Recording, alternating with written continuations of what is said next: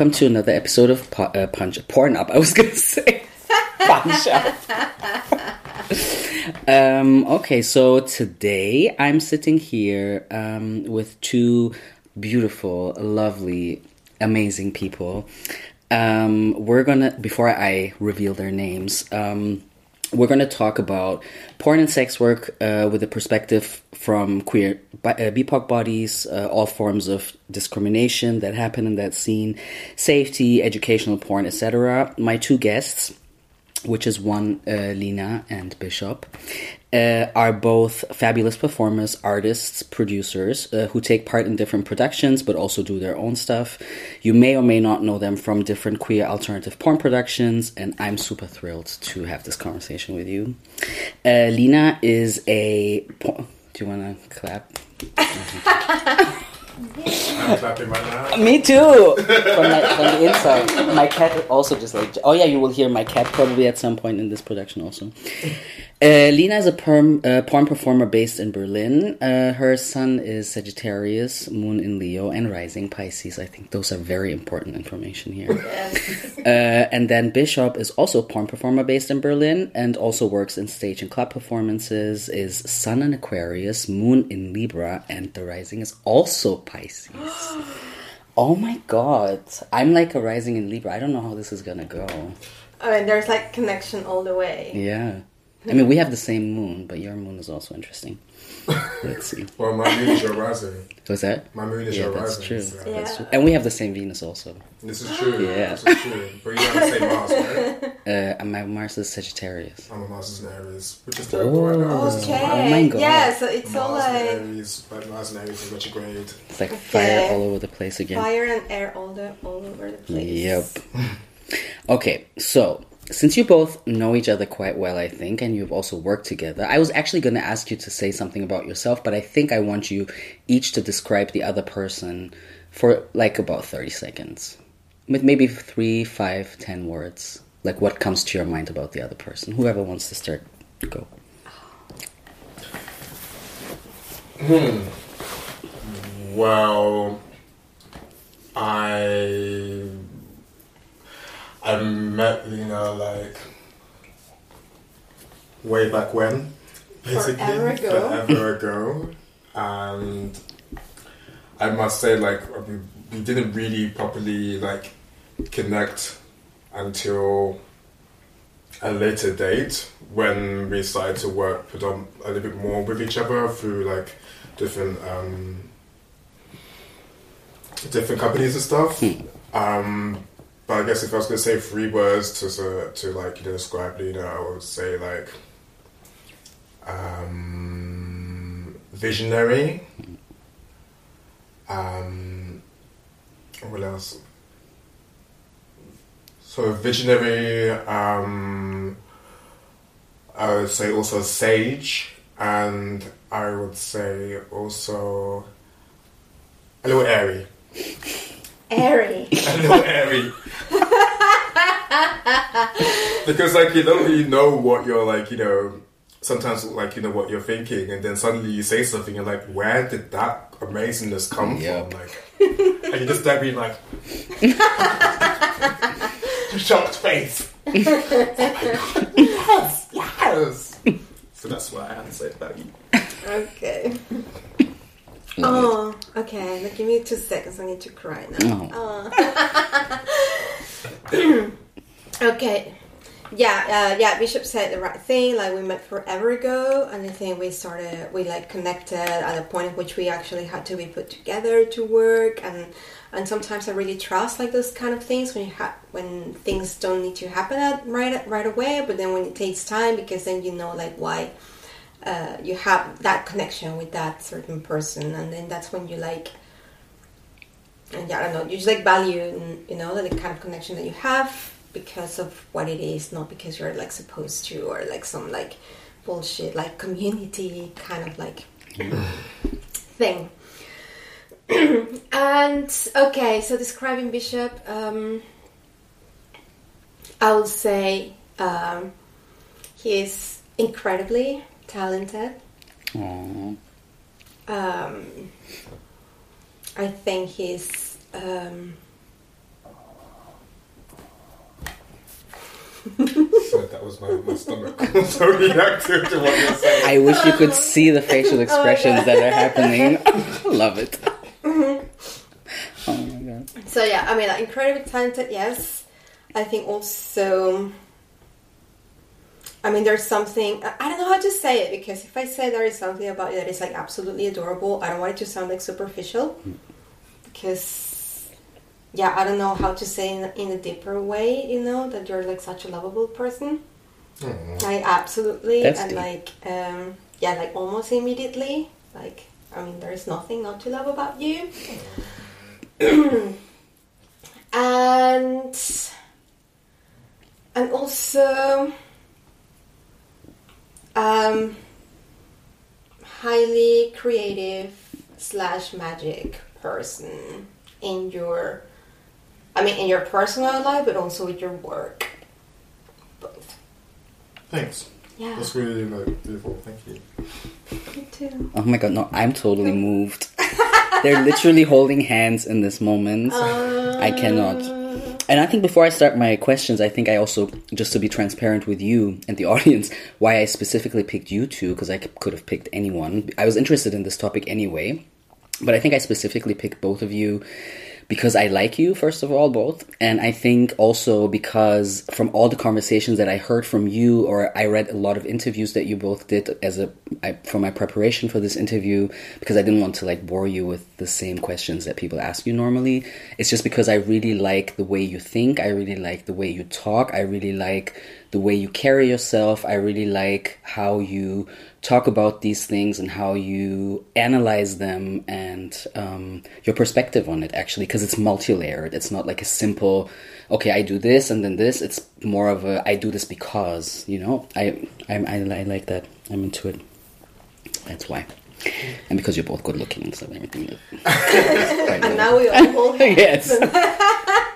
No i'm keeping a professional distance i would like to point out It's true. It's true. You are somewhat distant. Thank you. I'm sitting on a different chair also. Anyway, so I'm gonna start with my first question. Uh, so you both are part of this porn world for a number of years now. I don't know ex- the exact numbers, but I think it's like quite some time. So racism, transphobia, intersectional perspective, uh, perspectives are buzzwords that we hear a lot in the past years, and sometimes like there is a substance to it, and sometimes there isn't. So I was gonna ask you what your personal experiences are with that.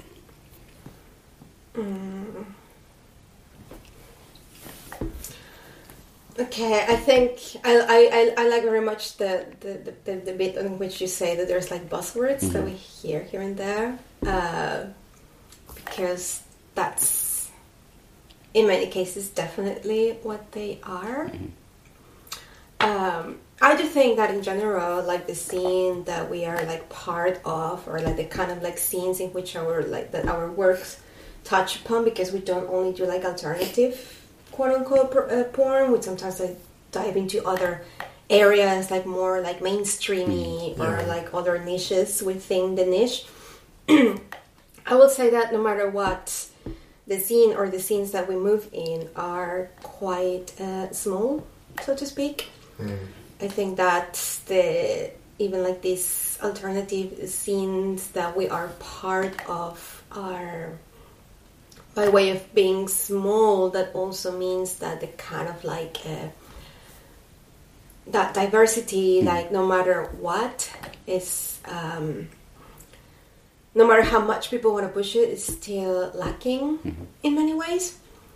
And as in any other kind of like uh, scene, like problems of um, of racism or of like lack of diversity, of um, racism, lack of diversity uh, are very much there. Lack of representation, and I think more, more, even more importantly, uh, lack of agency and access to means for doing things are a little bit uh, are quite quite a problem. Um, if you see even if, if you see like the alternative like porn scene and so on, I hear in Western Europe you can still see that it's like heavily white. You can still see that the most visible bodies are uh, cis passing in many ways. you can still see how there are barely any to non uh, trans femmes of color or black. That's and um, and you can still see that uh, that like the access to means of doing things uh, are the, the people who have like most money and so on is still like um, white cis passing folks. And i think that in so many ways um, even if you wanted to do things for yourself that's also this is also like a very difficult industry to to do it and to kind of like be sustainable on a long term scenario I completely agree with like uh, what you're saying, especially when it comes to agency. Um, yeah, I mean, I've been part of the business since well, the first film I ever did was when I was 23. I'm 35 now, but I originally also worked in like glamour modeling in like London and did a few bits in like you know my like print con- print material. Um, and I think when it comes to the element of agency, I think it's actually still something that, especially like you know, like someone like me who's like you know black but like you know male passing like or cis male, um, it's still something that I find I have like you know troubles actually trying to like you know utilize in a way that's basically holds like a level of integrity to to to to my work. Because I mean, there's one hand like in one year, like you know, I I worked a whole shit ton, and it was like great, and it was like a lot of money, but then it also meant that you're being burnt out because like mm. you're making you're somehow there's like a switch in access to like you know working and you and it turns into like this whole situation if it's a job which it is but there was also like this element of fun which doesn't really like you mm. know kind of translate when you're working so much because you don't have time to look after yourself and then you also lose agency within that sort of thing as well because you're kind of just like working for something mm-hmm. for someone else mm-hmm. and then you know when you try to regain that and you do things that are actually a bit more like close to you there's still a lack of agency because it's still not your own work, but it's more of like you know an element of feeling more control. Mm. But in response, that you don't have enough money as well, which is like this whole dynamic or catch twenty two situation.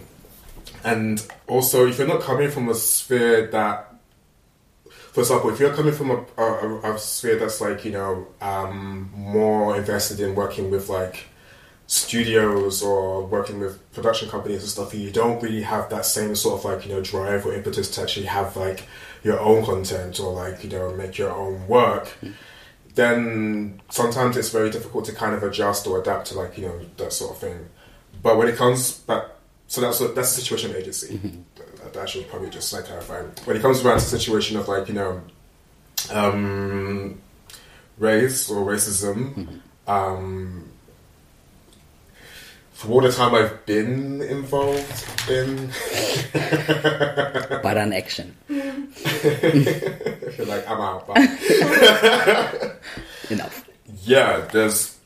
I mean, it's not even just in like you know in the field I'm in, but it's also within like you know social medias that are revolving around like a personal presence mm-hmm. and the sort of attempts to kind of like you know to manifest and maintain these like personal like you know perfect well like these personas in this like world. Mm. But then at the same time like i feel like unless you have certain traits which again goes down to like either um you have to look like basically like cis white. And if you're not cis white then you have to look like you've been going to the gym for like you know how long. And then you have a very in the male case like you know you have a very male look which isn't sorry de- uh, deviant from like you know the sort of like masculinity that's there. And believe me i'm also a part of it as well because like you know i go to the gym i work out and yeah in some ways i also kind of like fall part to that as well but i think at the same time it's just like this this um, lack of visibility of other types of like you know bodies and other types of like um, expressions is like pretty much clear. If you don't if you don't seek it out, then you won't find it. So I think it's not really so much like present, and I think even back back when I started, it was like basically non-existent. So like there there is some progress in some sort of way, but I think at the same time it's still in such a slow sort of like pace that it's well, it's going to take like another what ten years before we actually get something that's even more like visible. Like when do we get into the discussions of like you know how there's different um, sexualities and different various expressions of sexualities or different various expressions of gender that could be like you know seen within the medium that we're in. You know. Yeah. But you said you started thir- um, 13 years ago, did I? Yeah, correct. well, yeah. So basically, 13 years ago was like 2007. uh, No, it's 2007. That was like a totally different political world, also. Mm. Of you course, know, yeah. nobody cared about intersectionality, or like in specific circles, yes. But I, I'm also wondering why you both were talking because you also said about um, there's like um, basically no um, trans femmes, and I think that's in every field that you look. Not only porn is like trans Yeah, women are not course. represented in any way, BIPOC especially. And I was also wondering, like, what about other like trans people, chubby people? Is that that's is that always like a specific category of people that you have to look for, or do you also I don't know in your own world when you work? Do you also I think that, I mean, uh, and it's good like that you pointed that it's like a very like general problem. I mean, and in so many ways, I just think that porn, compared to many other industries such as like conventional film or fashion or anything, anything like that, like. Uh, porn it's far more diverse than many other industries in terms of like visibility and stuff um, which is funny because I think that porn is like so like often criticized about like or like these myths, you know, about like it's only about like uh, thin blonde girls with big uh, fake tits or like the long nails? typical match on steroids and stuff, and that's it. Whereas like it's actually the opposite. I think that if you look, if you look, if you pay attention, there's like far more possibilities for like being able to see uh, more bodies. I think that um, in that sense, it's more like important to look about like the question of like visibility, like what kind of visibility is good, where and what does it does, and so on. And I think in some ways there are like some projects that are like super interesting to check out and to look at because they do have like these sort of like questions of like saying, okay, I'm putting like this body, like this kind of body that I have that in so many ways is seen as disgusting or. Um, or that it doesn't hold like any value or that cannot like be sexualized in many ways and I put in here and I love it and this is for myself and this is also for like people who look like me or that have like these experiences mm-hmm. just like me. And and that's that's really good because then it's like a, a, a process like okay it's like no it's not just for the sake of like being there and mm-hmm. have like the get the validation of like cis white people who have nothing to do with it it's more about like being out there and perhaps like bringing something i mean bringing something for yourself but also like bringing something for people who have like similar experiences as you. Yeah. and and yeah and if you i think sometimes just like the trick is that when you come like into when you when you see like all like these vulnerabilities like being like visible it also like depends like what kind of like agency you put there. Because what the example agency mm-hmm. but there's also like the risk that if you do it for others like the conditions in which you do it for others can also pose a little bit the risk of tokenism. Um, which I think, at least in my case, I can definitely say I've been the token here and there, and and and I think also like in, in like the overall like conversations about like feminist porn, mm-hmm. ethical porn, and so on. They just like praise themselves about like being so fair and inclusive and so on. And it's like just like white people in the back, just like mm-hmm. playing with the token du jour, you know. So there's always like the risk on that, and I think that in so many ways it's not like discussed enough mm-hmm. because that's a very delicate conversation to have if you have to pay your rent Yeah, for sure. that Yeah, way. For sure. So But that was a, a good, actually. Now I can. The word ethical porn is also gonna come up. Um, Yeah. Is gonna come up later. Not yet. Not yet. You have time. You have time. You have time. okay, Yeah. Cool. um. So yeah, thank you. That's um. Exactly what I was thinking. Also, um, I'm also assuming that before getting into this world, um, that you had an idea or an imagination of what this could be, or what porn was, or what the industry could be like. Um, so, what do you think now? Like, what did you think then, and what do you think now? And did things turn out as you imagined, or what is different from what you imagined? Any specific disappointments or surprises? Like, what kind of myths have been debunked for you? That's like a lot of questions. On um, I mean, they're both rubbing their eyes, kind of. Um, I would, I would try to answer some of those questions. Yeah, I can also ask them one by one. Flashback to all the drama. Oh my Yeah. god. Um, I don't know. When I started to get involved with the industry, I think maybe like the first film I did was like you know something that was like I probably would never have done if I had the chance to do that again. I probably would have turned around and said, "Nah, man, you're right." But um, when I when I joined it, I didn't really have so much like you know of an idea of what it was going to be about or whether or not I'd actually like you know um, be someone who'd be like staying in the industry for that long. I think also like you know part of me felt like I could be in it and like you know model and be like yeah I'm doing this thing I'm so amazing. And the other hand I'm like you have certain like you know um certain hang-ups or hesitations especially when you like you know get to learn more about mainstream or when you get to learn more about like you know what's kind of expected within that sort of like format and what am, am I not able to do. Mm-hmm. So I mean like in time uh, before I even got involved I knew there were some things I probably wasn't going to be doing on camera which actually got bu- debunked later on in life which is like having a um, heterosexual scene for example. Mm-hmm. Like I was like no I'm, I'm, that's not going to happen because like I don't have like the apparatus for it ha ha ha ha ha. I guess I'll probably just do like anal sex the entire time because like I have a butt. But it's true like these sort of things are kind of like Yeah.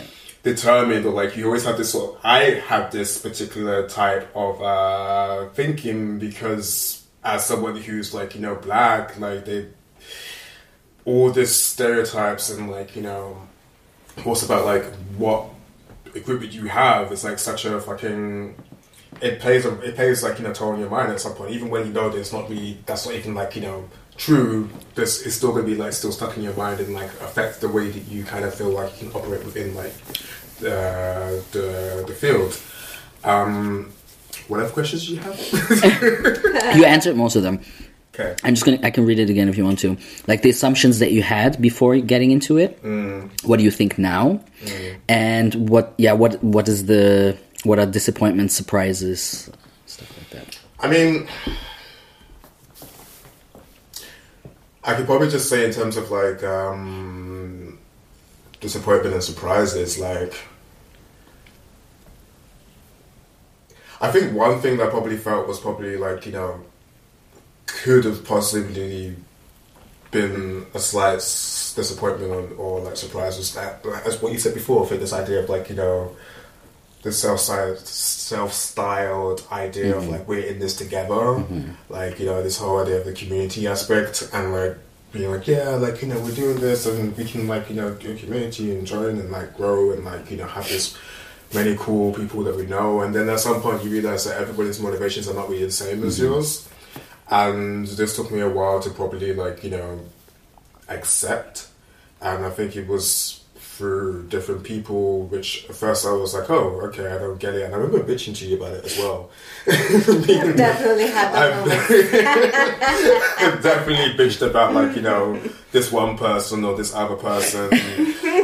And like um I just didn't really properly understand like you know how how this wasn't on their sort of like because especially when you come into this whole, whole alternative like you know sort of industry you kind of think that like everyone's kind of in it and mm. like we're like yeah but we're like you know this dude we're doing this really amazing thing. It's so cool and it's so great and it's so like I'm so self-righteous. And Yes. at some point then you realize I don't know it's because you get jaded or if reality kind of hits you around the face or like drama should happen or anything else but like at some point you realize that actually like you really have to find a way to kind of like traverse this in a way that makes sense for you and also like come with like a set of boundaries and, and like you know things that kind of shouldn't really kind of uh, upset those boundaries and also like have a bit more of like a clear understanding of what you are able to give and what you want to be able to give and what how you want to be how you want to kind of um, interact with different people. I think uh, definitely there was a, a, a limit of naivety that existed from my side as well when, when like you know especially being in the berlin porn scene as well like you just have a element of like naivety that comes to you and then you go to the mainstream you go to like you know different places and then at some point you kind of learn that like this whole thing between like mainstream being bad and like alternative being great is just basically a big ass myth. So Yes. how people kind of like you know produce their work is also like a very big testament to how good they are, and it isn't just about like a black and white situation. Yes. Yeah. Makes sense. Yeah, I think that's precisely these things that Bishop said, like this sort of like naivety and so on. That, uh, and then how like the Berlin porn scene sometimes is just like talk about us like it was like the Disneyland of porn or something like that. I mean, it, it sometimes. I, I think that's. I mean, there's a lot of. Can I pour you some water? That's the best thing I ever heard in my life.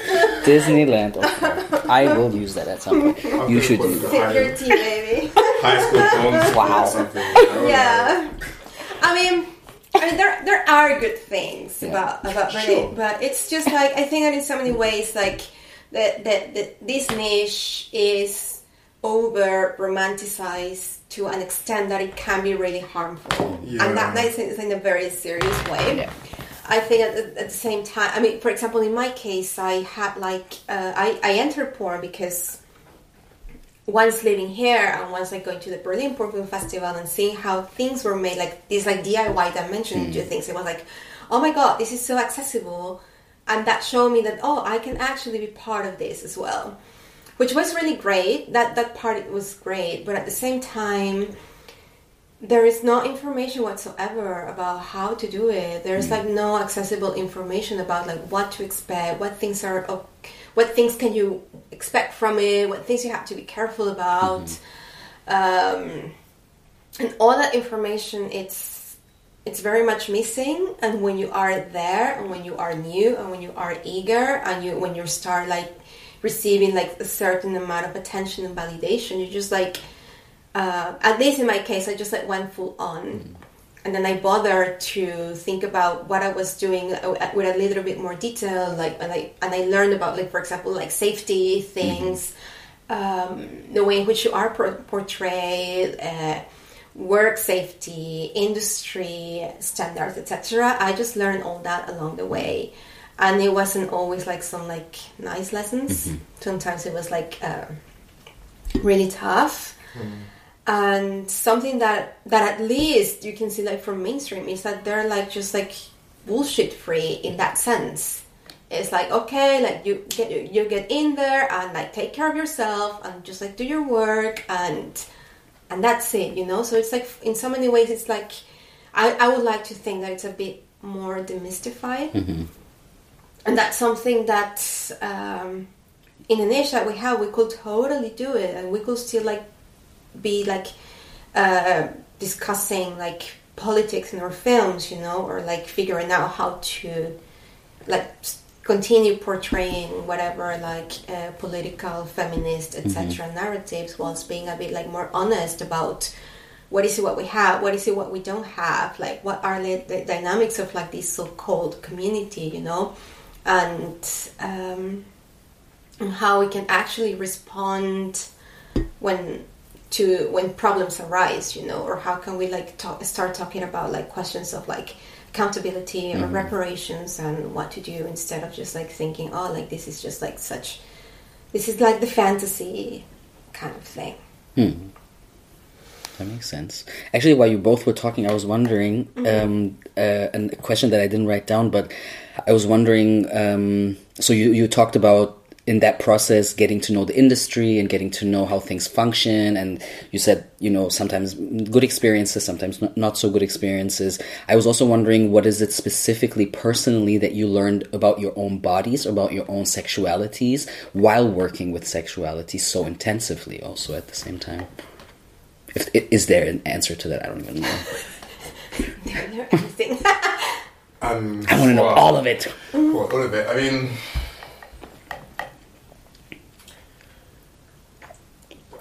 I, think I'm still learning. it's, it's, For sure. it's a honest answer. Like, um, like there's definitely been questions about about. There's always questions about my sexuality. Before I came into pornography, it was like questions, more questions. Yeah. What am I actually doing, and how they producing more questions? Yeah.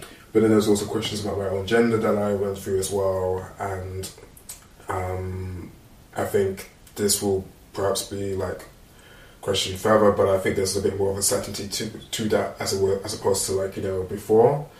But um, yeah, like I definitely had questions about my own gender and I had questions about my own identity, which some of which have already been answered, and some of which are very like fixed, but also knowing that within this fixed element, there's like you know a lot of fluffiness around the edges, um, and I guess with knowing my own body, like that also comes that also comes as a part of like you know this like fixedness but also fluffy around the edges. So like even though at the core there's like you know a certainty of who i am around the edges it's like yeah but you know there's also like this element of like, something else that's like you know can be kind of um can be um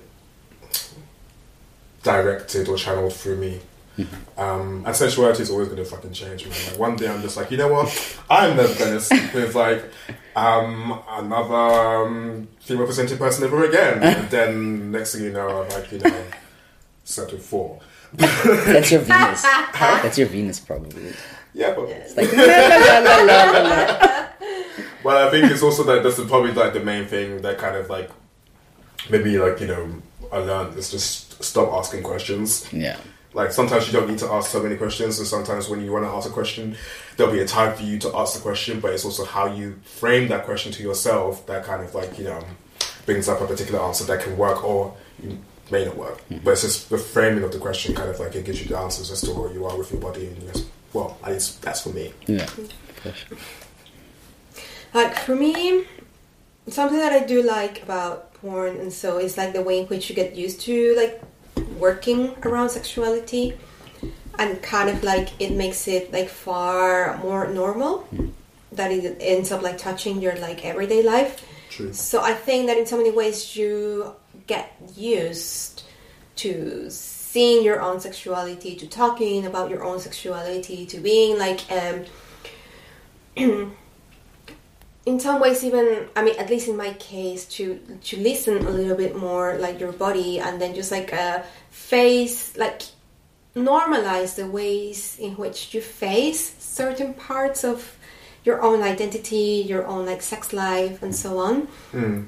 Um, so I think that in so many ways, like because of how like we see sex in general, the society, etc., you're not like very much like encouraged of doing so. So in so many ways, like porn and I think like sex work in general, like puts you in that space in which you get to see that, in which you get to know yourself, and in which you get to work with that mm-hmm. on an everyday basis. So I just like got. I'll, I'll just like to sum it up. I think I just like got to know myself better. I got to also push myself and learn more to communicate about it, which is something like super, which was like super important for me. I think I also got came to terms about things about my own like sex life, about how I used to go about it in the past and how now I understand it better and are able to manage manage it better and like enjoy it Mm. because sometimes it was just like the dirty shit you were like doing there and you're just like "Mm." it was Oh good but then it's like mm. and then like now it's like the dirty shit that you keep doing it, but now like you own it Yeah. better. Yeah. Talk about it with your friends. and like, ha, ha, ha. This thing that I did. Yes. Actually, like yeah. Yeah, and now and now this is happening. You know, now you have like Mm. the your dirty friends to cheer you up for whatever perverted shit you're doing. You know. Uh, so in that sense, that Those are the real kind of friends. yes, the real kind of friends. yeah, that was. Uh, I wish you could see the facial. yeah, you can read Amazing. into the louder as well. So- and, and like Bishop said about like you're never like. I think you also like gain more uh, awareness of how like your sex life is an endless journey, you know, and you're like more open to that into like being yeah in the same way you evolve about like so many other aspects of your life like sex is also another one. Mm-hmm. And that's exciting and that's good and it feels good to be in touch with that. Mm-hmm. Not that everything is love and life of course mm-hmm. because there's of course we all have baggage. Of course like um, sex will never be a, a hundred percent like safe thing. Yeah. but hopefully in some ways you kind of like lose a little bit like the layers of like shame around it or have a little bit more like the space and resources to ask for help if you need to or to or to get through things or to solve it without just like giving it back to them or without like not even understanding or like or not doing anything about understanding it Right. That makes sense. Would you like some snacks? Actually, in between. I'm actually kind of full at the moment. look very I have Berries, some, some like a whole bunch of things, chocolate. This is dinker. This is Mm. whatever. think uh, I'm gonna wait a little bit to my stomach. Okay, like yeah, no and worries. I actually had a question about Corona times. I don't know. Do you want to talk about that, or should we just continue? no, no. Okay, let's I mean, that. what is what is the question? I think I actually think it's quite interesting because you know all kinds because I'm working as as a completely different uh, area, but I'm working as a caregiver, and we don't really have contracts. So, or in my case, I don't I didn't really have a contract. So, Corona was a really difficult or is still a very difficult time in terms of you know maintaining finances and paying rent, and I'm I, so I was wondering if there's like you know because I think Corona has affected a lot of people in depending on your status, depending on your citizenship, depending on your identity, depending on your class, and all of these things. So I was wondering because I can probably it's also not so easy, you know. Mm, it's not easy for me. Mm, the more um, quote unquote artistic, creative side of things. Mm, I mean, like I mean, as a porn as a porn performer, director, etc. I'm a freelancer. Um, so I mean, like before Corona times, I had no contracts, and before Corona times, I just had to bite my nails about how I'm gonna make it till the end of the month. Uh, I think that's when things like started to happen, etc. I was all like, oh my god, like let's just like make, let's see how how we're gonna do it, how how, how the hustle is gonna look now, and so on. And in that sense, it has changed a lot um, because the nature of the work has also like changed a bit has like been like at least in my case it has like pushed me a little bit more into focusing more on like OnlyFans work on like uh, doing more um, more stuff that like requires a little bit more like uh, interaction digitally with the people who sees me. So it's like for me it was like more okay like let's now do like skype shows and more like uh, custom clips and stuff and like um maintaining like OnlyFans and like doing shows and stuff. And like for someone with my background that like started more like studio and stuff and like before corona times I was just like dreaming of like making films that are like more like weird and stuff and like bullshit artistic whatever more than like uh, clips for the wang uh, now it's like I'm more like more in the clips for the wang dimension which I mean sounds it's all right. that sounds horrible. No, I, I mean I, I enjoy it, and it's also like making me pay my rent, and it's also like connecting me with people in ways I wasn't used to. So that's like interesting. But every now and then, I I, I mourn this loss of this like yeah temporary loss of like capability of like being more in touch with creative things and like more pouring more explicit ideas about like politics and just like doing yeah, like putting some ideas there. Mm. That's that's a little bit, yeah, the part that I miss the Mm. most. That makes sense. That's exactly what I thought also. Did I also? Huh? Did we just say something? Oh please! Oh no, because you, I wasn't sure. I wasn't sure if you really wanted to answer that. Oh my I didn't god! really Okay. Wanna, I didn't really want to answer it to be fair, but like, I would say one thing though is that like um, although I've had work during uh, since the lockdown's been like lifted and there have been like really amazing like safety Yeah. protocols that have actually happened through through some of the shoots I've done, which has been really great. So there's been like at least some element of creativity with like certain projects and also like you know safety measures that have been like really great Yeah. at the same time, um, and there's been some ones that have been like you know a bit more exhausting or like challenging. Yeah. Um, but I would say at the same time, like working with these people has been really helpful to kind of like you know repower my sexuality or repower my sexual desire.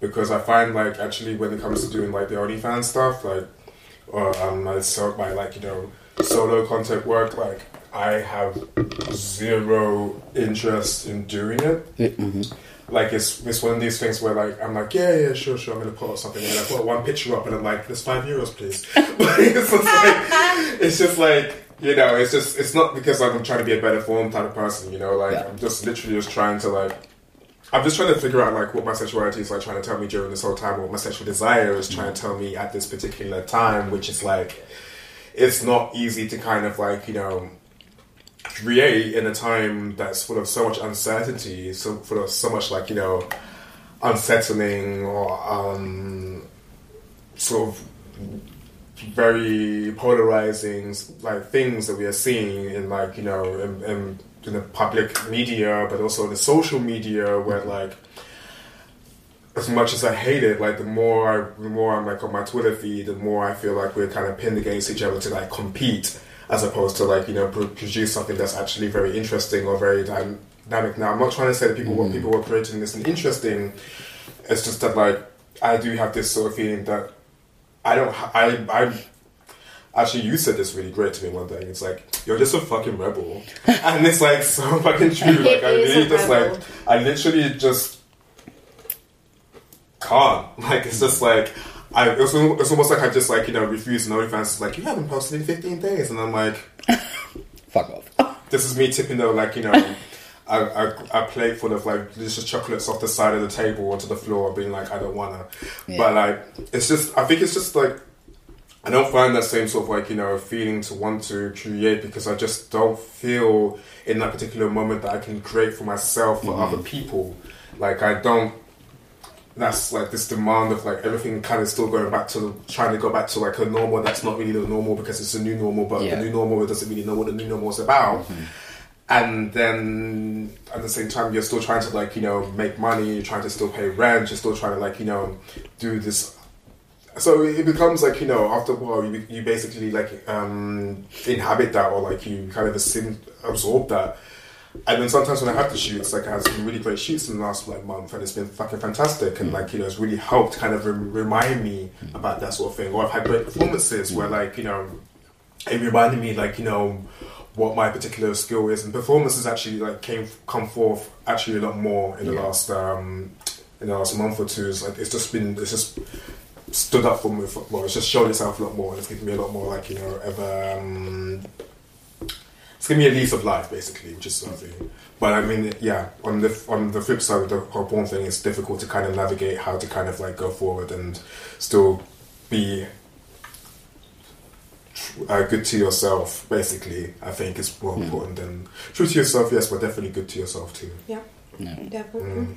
But I think it's also like a very much like difficult question Mm. because things have never been easy. Mhm. Exactly. Things, I mean, like pornos have never been easy. Have been like full of uncertainty, full of problems, full of like scarcity of work. Mm. That I mean, we already that was like our reality already. and now like this like new layer that is like affecting. I mean, like affect you, that affects other people that you see, and um, so it's like ah, things are getting worse, Yeah. and there's no hope, and it's like, and and yeah, and I think that in one way or another, like kind of like brings certain hopes, but also like brings like new, an extra layer of like anxiety for everyone. And I think that just like all in all, like sometimes I just like miss seeing people doing things. That for sure. Those basically people who are working in precarious situations are even more precarious, right? That's basically the situation. Yeah, I the mean it's like field. precarious, but I think it's more the uncertainty Mm-hmm. because if we talk like precariousness, I mean, it's you just like figure out because you were like already used to figuring out things. This is true, actually. Yeah, this So, survival put it- technique thing. So then you just like shift survival mode and hopefully Yeah, it works. Yeah. But I think it's the, the uncertainty. Mm. It's it's. I think it's the more tricky one. Mm. and also how that affects you mentally as well. hmm Yeah, uh, Yeah. definitely. Yeah, Yeah, mental state's definitely uh, like. definitely. I think that's also what probably was trying to also kind of bring across as well. How much of it affects you mentally, and how that at some point does have a knock-on effect. At some point, at some point, at some point. Yeah. Yeah. No, but at the same time, it's like this knock-on effect does come about, and then you're like, okay, well, how how does one move forward, and how does one like you know find uh, sort of capabilities? And sometimes you do move into survival mode, especially if you're somebody who works in a in like you know a field that's like your livelihood depends on you going into sur- survival mode to, to to like you know to cope and to manage and to be able to like you know feed yourself and look after yourself. Okay. For sure. Mm. Makes sense. I'm like, oh my god. It's, everything I hear is like making my brain explode. Love it. Um, do you want to take a break or anything? Are you good? Um, I don't really have. I think we've. It's been like almost an hour. Almost an. Mm. How'd you feel? Pee break, I breathing. pee, yeah. Cool. But I feel good otherwise. How's your pain? It's yeah, it's gone. Nice. Yeah. And yeah, this conversation is giving me life anyway. Nice. I took your jacket and put it in the hallway in case you were looking for that. No, I No, wasn't. okay. I don't know where it was actually, but yeah. How are you feeling? Good. Yeah. Nice. Yeah. How are you feeling? I'm good. I think I was a bit nervous. I'm always nervous. Same though. Yeah, it's always like yeah. But I thought you know it's gonna be you and Lina, so I'm like, probably gonna be okay. But I always have like I don't know questions running in my mind, and I want to ask. I don't want to make anybody uncomfortable, like ever, not only with you two, but mm-hmm. because I I've been in interview situations where the person interviewing doesn't really care about the other person or doesn't really think what questions do to people also.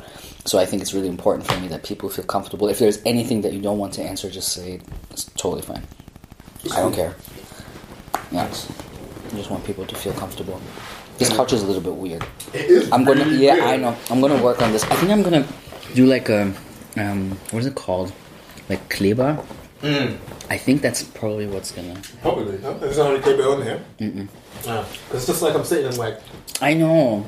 If you weigh like more than 50 kilos, it's horrible. Because when I sit on it, you should see it's horrible. And I think and that's I just got it because my other one broke.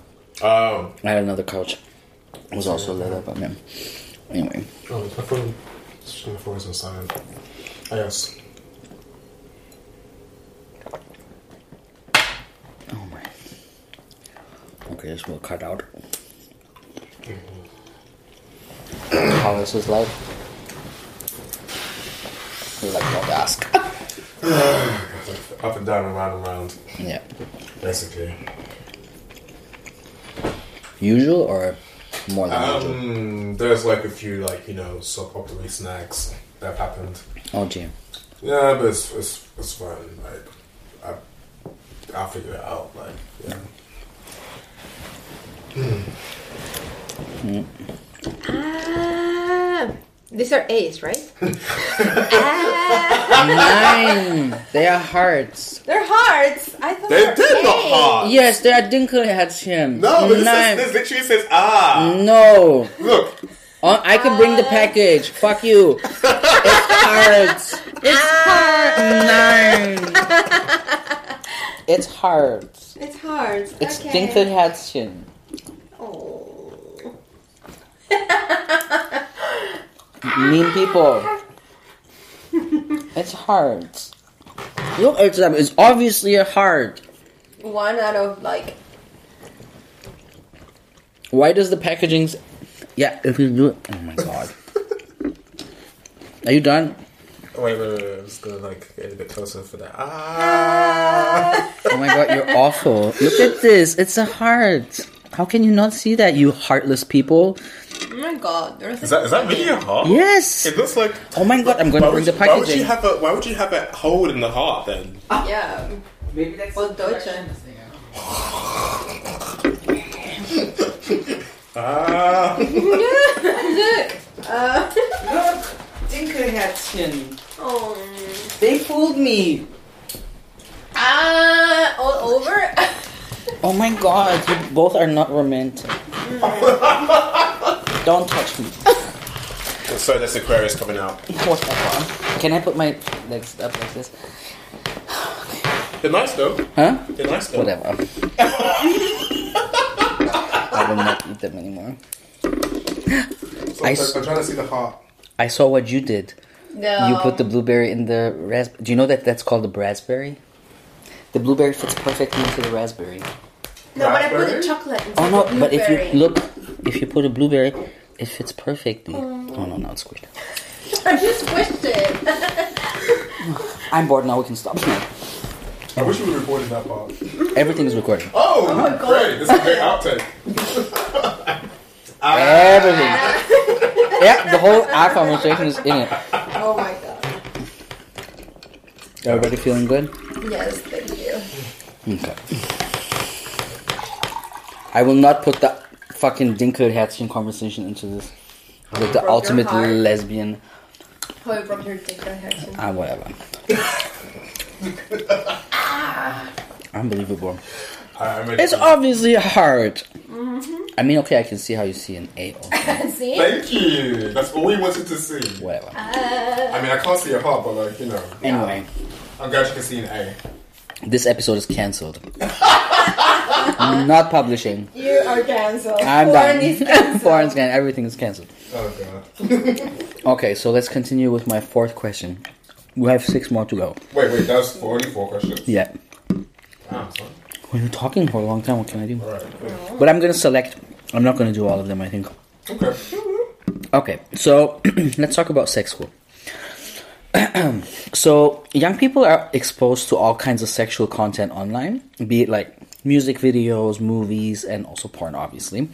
So sometimes the content is okay, but most of the time it's it's not. Sometimes it's even like dangerous because you know it's like all kinds of stuff that we see. Sometimes it's super inaccurate. Sometimes it's even abusive. Um, so you're bo- uh, both part of sex school, which I personally think is a great idea. I really do. Um, so please tell our listeners what sex school specifically is and what the goal of this project is. So I think you're both working in it. Yeah. Why are you holding your mouth? Uh, oh, okay. you were doing I thought I said something wrong. you were doing the question in order to I was just saying like You're like, I was like, you're- very impolite. Um, yeah, we're both working in sex school. Um, it, I got approached um, by I think Poppy or Anarella. Um, as as to be like you know uh, uh, one of the educators on the on the um, on the show, and yeah, I think it's a really amazing um, idea that definitely like you know needs a lot more visibility is to so we can create more work because I think like you know there's been really cool um, starting blocks for like the the series and I think it'd be really lovely to see how far we can kind of like you know go into different elements of like because what was really interesting as well was that we weren't just talking specifically about sex, like you know the act of sex in a sort of like way that is predominantly like you know scientific and boring and cis normative, Yeah. but we also went into different elements of like you know social um, sexual situations, Mhm, Like you know? hookup. Yeah. That was really nice. Yeah, yeah, definitely. Watched. And, and threesomes as well. Yeah. And also, like, you know, this the kissing thing as well, which was Mhm. like fucking fun to do. Um, so, like, I really like the fact that there, were, like, there, was, there is always this attempt to look into different, like, um, ways of uh, express, expressing desire and, and looking into, like, breaking down these points before getting to, like, this one thing that everything seems to be very much revolved upon. And um, I feel like within like certain uh, countries and stuff, there's still a lack of good sex education. Mhm. And I think you know, as more and more people look, or more and more kids look towards like you know, pornography as an answer, there definitely needs to be like you know, ways of trying to um, keep um, kids like invested in something that actually kind of breaks things down into more of like an understandable thing, like simplifying it to like more of like, okay, this is what's going on, as opposed to being like, so this is anal. Yeah. It's like my ass isn't even warmed up as yet. Yeah. You know, Mhm. so I, I really value like you know the um, the presence of sex school, and um, hopefully we can like move on to like our second season. Nice. Yeah, I think like sex school is um, it's a very nice um, platform that very much like puts the bridge between like uh, pornography and sex education, and at the same time, it's a platform that doesn't shy away from highlighting the value and the the potential role of sex workers as educators. I think that's also what I like about sex school is that it's also like a very a platform that um, makes things like more accessible. it's not like this kind of like manual about like how to do things because at the end of the day, like bodies are can be like really different, can react like very differently and so on. But it makes things a little bit more like accessible, makes you um, like have fun with it, and also like makes you understand the performative dimension of sex you know because i do think that like these days like everyone talks about like oh like real sex people uh, versus performative sex which is bullshit. I, I hate I, I hate whenever people talk about oh but this is real sex and this is performative in like this like this so-called like sex positive blogs and stuff. I say oh my god. It's like no I mean that's horrible no. It's like oh god. We know what you mean. yeah. Please delete that. Oh Yeah. my god, yeah. Love it. It's like I mean like all sex is performance, you know? Yeah. So you just have to I think the more that you understand that, the more you come to terms to what is good for you or the more you come to terms to what kind of space you wanna take within like your own sexuality and within like how you interact with other people. And um, and yeah, I think that about sex school. I, I just wish that the platform like takes off properly. There's like a lot of like uh, production value put on it, meaning that the films that we do, the crew that's like called into it, the vision, how to produce it, etc. It's like a good bunch of work and a good bunch of uh, money that. Um, that yeah it's not it's not it's not cheap to do it How is it funded? uh, it's funded by a private investor Mhm. like there's like this person who wants who wants to remain anonymous who just like uh, wanted to see like something like that out there but who's not like uh, connected to the industry a lot so Mm. then like uh, this person got in touch with uh, with Anarella uh, and her between her and Poppy Sanchez, they got like together and like they said, "Oh, I'm like this. This could look like this, this and that," and that's how it all started, basically. Nice. Then we were like called into like the so-called like core team of performers, Mm-hmm. the Bishop, uh, Sadie Lune, and um, back then Parker Marx, mm, and me. And then we have like also like guests for certain topics and so on.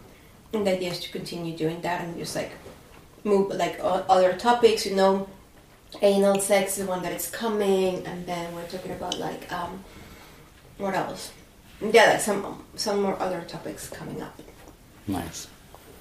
If you're interested as a viewer, I, I, I had uh, I discovered it actually by accident somehow, and then I, I was watching it. I, at first, I didn't. No, no, you didn't tell me. Is that what you were looking No, at? no, no, okay. okay. I thought okay. Tell me more. Yeah, yeah. No, I yeah, I, I was talking to a friend about something, and then I think they gave me their login information for what's this page called? Uh, Pink Pink label. label, exactly. it. Oh, yeah, yes, because I was looking for things, and then and then I kind of saw it, and I was like, hmm, interesting. Like, what is this? And then because I'm a nerd also, so I was like, hmm, interesting. Mm. And then I watched it, and I was like, oh my god, I love it. I saw the episode, the hookup episode was the first one that I saw, and I actually I was like, wow. This, first of all, this I'm not a f- film person at all, but just this is my my own perspective. I was like, this is really well done. I, I was like, this is funny. I love the editing.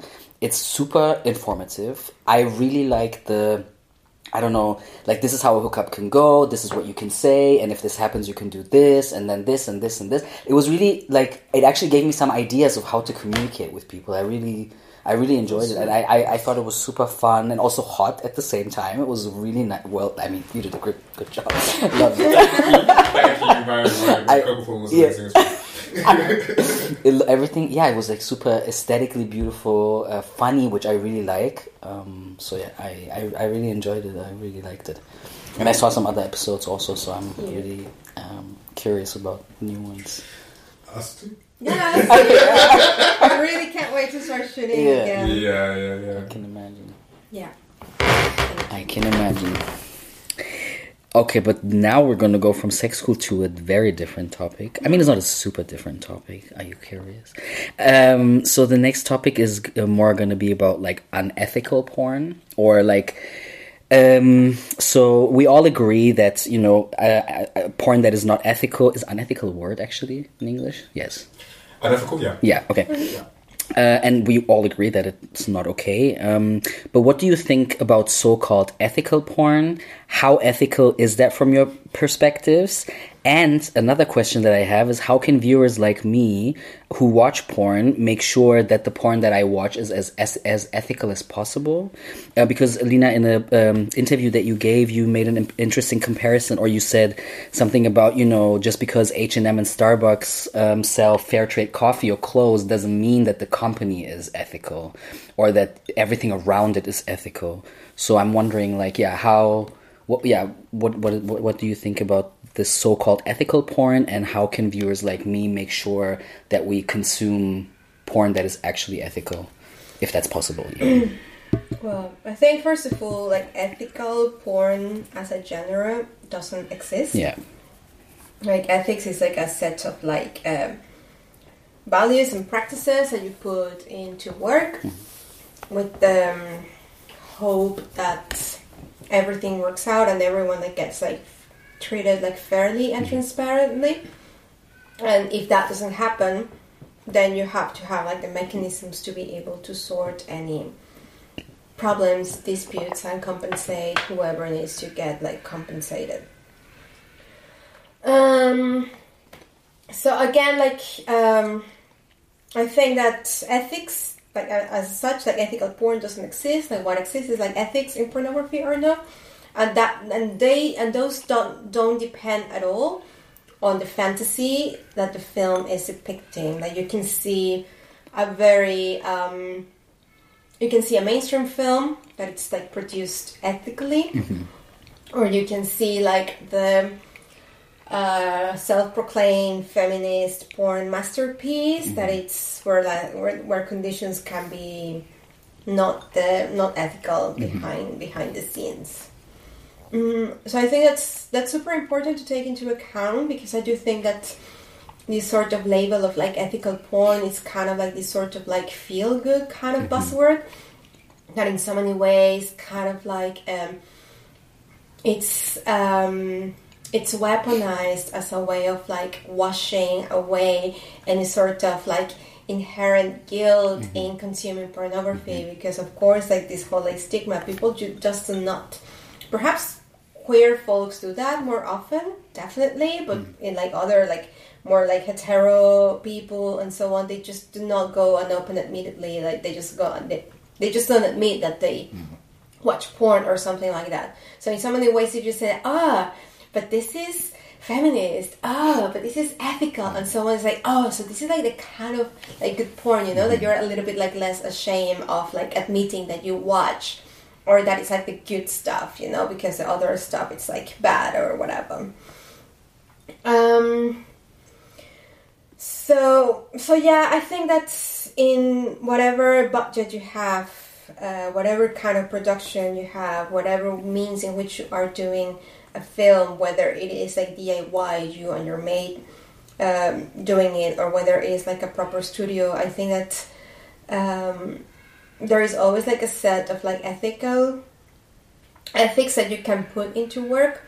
I do think that transparency is also super important, and in terms of like consumers and stuff, um, there is no way for just like knowing at uh, for just knowing right away whether a film was like done ethically or not because there are like companies that say oh our films are ethical and so on but it is like the company itself mm. telling you it's like the director or the ceo of the company saying you. It's like saying like suddenly amazon like decides mm. like oh like now we're ethical. And it's like the jeff bezos whatever telling that. Are you going to believe that? Mm.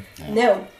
So it's the same story with like films are companies you know? Like uh, they claim that they're doing these things but okay like unless you actually hear the people who have the most stake in in that production com- in in a porn film which is like the performer saying okay like this was on this and mm. that and that um I think that that's the way in which you can have an idea of how a company works. And I think it's more important to know like how a company works and what they do and they don't, mm. as opposed to just like thinking, oh, this is ethical, this is unethical, because it's like a dichotomy. Mm. And because like ethical doesn't mean to be like morally perfect, everything's gotta be pristine, hundred percent safe space. That's not that's not the case. Like things problems will happen and then it's about how you face that how you solve that how what accountability you're going to mm-hmm. provide how what kind of reparations are going to take place you know how are you going to do better and i think that with ethical porn and so on it's a little bit more like what they say and and in terms of like for viewers unfortunately because like conversations around porn are very much like shut down uh, on like internet forums, etc. It's a little bit difficult to know, and unfortunately, uh, it's a little bit of like detective work.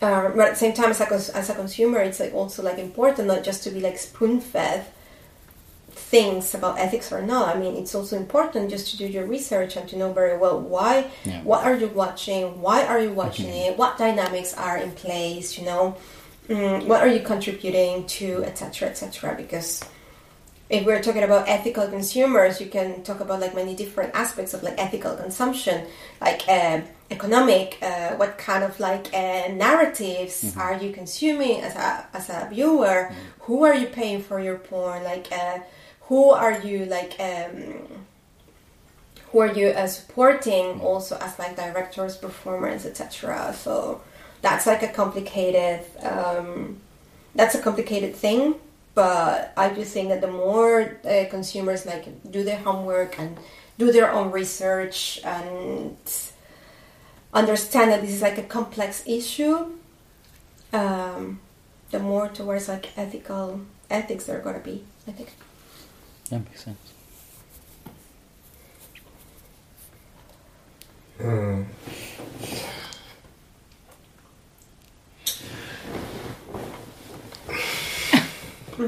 I wish you could see the face. I mean, I Yeah. I don't really have like a lot to say on the matter. I guess. Um, in fact, it's probably something. I think you kind of hit a lot of like nails on the head there. I think personally, like for me, um,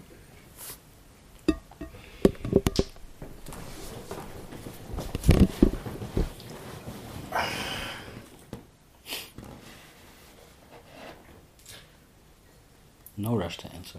I, that's good. Not at all. Not in any way. It's also a difficult question, you know. Well, I mean, like, it is. I guess in some ways, like, um, it's like you said, this whole like ethical porn being like a buzzword and shit, like, and also probably the way that, like, you know, we perceive ethical porn now as opposed to like, or some people perceive, or maybe us, how we perceive ethical porn right now, like, you know, as opposed to like, again, when a time long ago when like, you know, it was just sort of like glittery buzzword of things or like glittery sparkly word that you're like, this is fantastic, this mm-hmm. makes like a whole lot of sense and it's so really great. And like, and then actually one of the images that came up when you're talking about like, you know, this type of ethical porn was like how I had a, I think there was a conversation about how like I think it was someone from a fellow fellow porn worker based in the states how like ethical ethical porn just doesn't have that same like what happens when you're somebody who likes to see something that isn't seen as something let's say that comes from like a mainstream thing but in a way that's like you know ethical? Like mm-hmm. how if you want to like see like you know a really hot and sexy but really consensual and all like you know boundaries have been negotiated or like consent has been like you know um, given you just want to see like a hardcore fucking like you know uh, gangbang you know like and I think at the time there was like this sort of thing was probably steered away from because like you know perhaps there was this element of feeling that this was too entrenched in like something that was very from a mainstream perspective and also from like perhaps like you know a definite patriarchal perspective as well. And I think um, one, perhaps like one of the things that like you know, I think needs to be seen within ethical porn is probably definitely, or like when it comes to like you know definitely researching ethical porn, it's exactly what you said, Lina, about like you know researching like how everyone's definitely been like treated on set and like you know what what the production values, how people are being paid. I mean, obviously you can't do that specifically because I guess like you know that's a that's a little bit more complicated. But like you know making sure that like you know um that um everyone is like you know at least involved or like think of it where a company is you know because like a lot of companies want to like create i think there's like such a big impetus of people who want to create or want to host or want to share and like want to call themselves like you know ethical porn companies but at the same time like have zero actual like you know uh, experience within the industry let alone as any or any any actual like you know experience as a performer. So you don't know how it is to be a performer and you want to actually like you know be in the scene but you have zero idea of how it works and zero idea how it feels like to be a performer on that side. And i think you know there are definitely certain companies that have this idea of being like we are this but we mm-hmm. have no idea what you're going through no idea what mm. you experience no idea how you handle things no idea like you know how you feel when you get off. Exactly. and similarly to like you know to BDSM practice, I think like you know I think of BDSM practice because like there, there's always like you know a level. There's always steps. If you're gonna make a really good like BDSM um, situation, there's always steps that you have to like you know undertake. And there's always like you know the concerns of the person who's being who's being like you know um, played with, and as well as like the person who's playing it as well. And like, there's always these steps, and that always like results at the end with aftercare, which Aftercare. continues after like you know the, after you leave the set. So aftercare is like you know a very vital, important thing that I think definitely should be attributed towards like you know um, a lot of ethical porn things like what's the aftercare situation, how they how are they doing? And I guess like sometimes you, I guess you can do certain um, searches for that, but these are the things I just would just uh, just rambling off just to kind of like you know figure out like what I would be looking for, you know. And I think also like things like OnlyFans, I guess, have also helped, and like these content share pages have also kind of helped as well, because like when you give the agency back to the performer, then there's like you know definitely like a lot more um, freedom to like be able to like you know make something that you feel well hopefully is ethical enough and you know looks after your fellow performers. I think like um, there are definitely like people who like you know obviously misuse like you know platforms like this as well. So it's always just like being well versed about who you follow or like who you want to like you know look up and not just like oh this is a pretty hot person and therefore I'm going to like you know look- overlook the fact that they did, they did this one thing in the scene which was actually not great. Um, yeah, I think that's what I can say. about it. It makes sense. I, I would just like to add that the danger of like falling for ethical porn as just like this like one thing, one buzzword, and just like believing that everything is gonna be fine. Is the fact that essentially working with sex, essentially working with explicit sexuality, it's a very delicate and hmm. it's a very very difficult thing to do, and if you just like think that like ethical and that's it you like also contribute to overlooking the fact that working with sex and explicit sexuality it's very difficult. It's very complex. Not mm. everyone can do it and not everyone has mm-hmm. the best intentions on it. Mm. so so that's if you just like go for the buzzword then you completely forget about mm-hmm. like how what it takes you know? And, and and on top of that like ethics happen on different dimensions. These like questions of like safety it's questions of consent it's questions of like um, economic dynamics it's questions of like oh what what what's ethics in a studio kind of environment but what's ethics in a diy environment and so on. So it's like there's like a whole spectrum of ethics and so many things that cool that can go wrong and so many things to take care of that just like saying my porn is ethical mm-hmm. cannot really cover cannot really guarantee But also, like like you said, like things can go wrong, and sometimes they do go wrong. Mm-hmm. Then what do you do? Exactly. Yeah. Yeah. How do you This deal is is important as well because like there have been things that have definitely gone wrong, and then what happens after that? What are your mm-hmm. actions, and how do you kind of like you know make sure that like it's been kind of like you know accounted for, or not if just accounted for, but just like definitely like seen or like okay, I understand this went wrong. Hmm. I'm sorry. Like, how are you doing? What can I do to like you know help?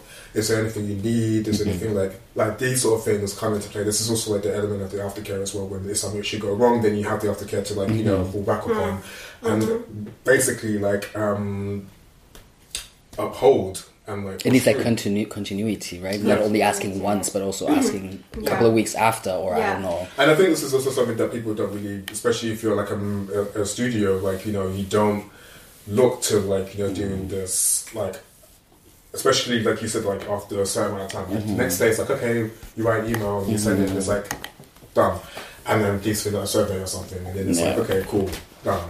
But like if you think, you know, sometimes like like I've been in, like I've had like experience, so I think like you know I know how to look after myself because I have the experience of actually doing it Yeah. without this sort of thing that used to be there, be, like is there now. Mm-hmm. Like mm-hmm. this sort of framework is still comparatively new compared to like you know when I mm-hmm. was in there. So like um, I have my own ways of doing things, and sometimes like you know.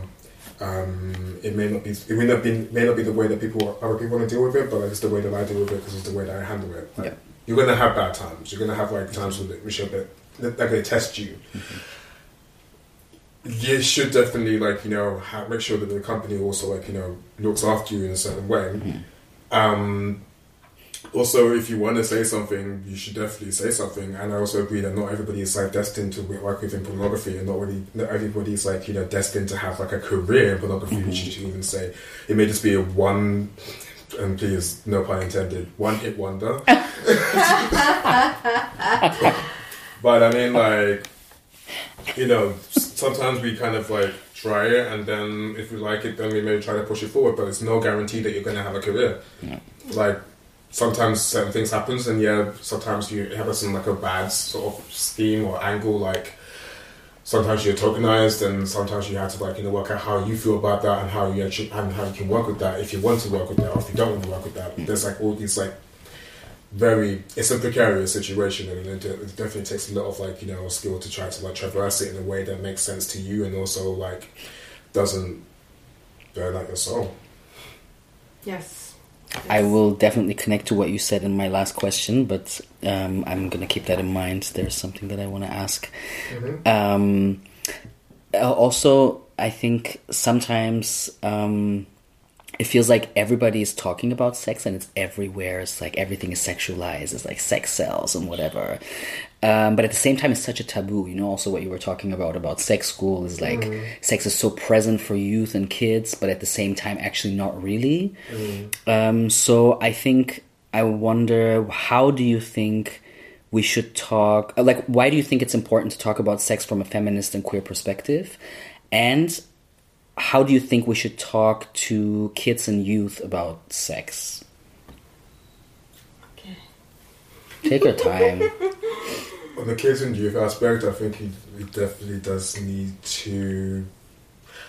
Because why I'm asking this is, for example, when I went to school, which is a long time ago, uh, we didn't have re- we didn't really have sexual education in school. We had it one time in third grade for like a week, and that was it. That's all we learned about sex was like there's heterosexuality, there's vaginal sex, there's penetration, there's condoms. You use them, and then everything is going to be okay. At some point, you'll get pregnant.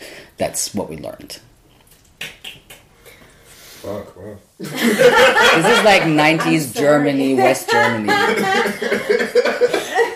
you know what? Then when I look at sex school, I'm like, oh my god, there's like so many details. If I would show this to my teenage sister, who's not a teenage teenager, but I think she would be very interested in that because it's very detailed.